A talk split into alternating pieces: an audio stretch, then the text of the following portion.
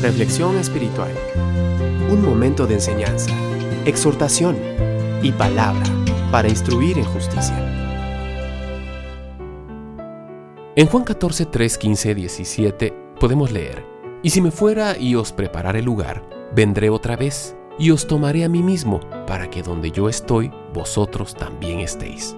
Al estudiar la necesidad de aumentar nuestra confianza en Dios, fuimos desafiados a hacer de la espera en Él una parte de nuestra vida cotidiana. Hoy veremos tres cualidades más que son esenciales para una vida de obediencia. 1. Meditar. Si queremos saber qué piensa Dios, tenemos que meditar en su palabra. No tenemos necesidad de buscar los versículos correctos de la Escritura para conocer la voluntad del Señor. Él tiene el poder para darnos dirección desde cualquier parte de la Biblia.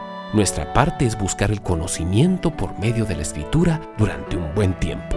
2. Escuchar. Aprende a escuchar el silencioso impulso del Espíritu Santo, quien es nuestro ayudador. La palabra de Dios es el recurso principal que utiliza el Espíritu Santo. Si estamos estudiando un pasaje de la Biblia, Él nos iluminará la mente para que podamos comprender la manera cómo nos está dirigiendo Dios, o traerá a nuestro recuerdo un pasaje que ya hemos aprendido para revelarnos cómo se aplica a la situación en la que estemos viviendo. Y tres, salir. Nuestra lección final que debemos aprender en esta clase sobre la obediencia es que a veces debemos salir, aunque el camino no sea claro. Abraham es un buen ejemplo de esto. Dios le dijo que se marchara de su tierra y de su parentela, pero no le especificó el destino. Abraham obedeció por fe, eso está en Hebreos 11:8, en los de la fe. Nosotros podemos obedecer sin tener que saberlo todo, porque Dios se hace responsable de las consecuencias. Nuestra única responsabilidad es obedecer.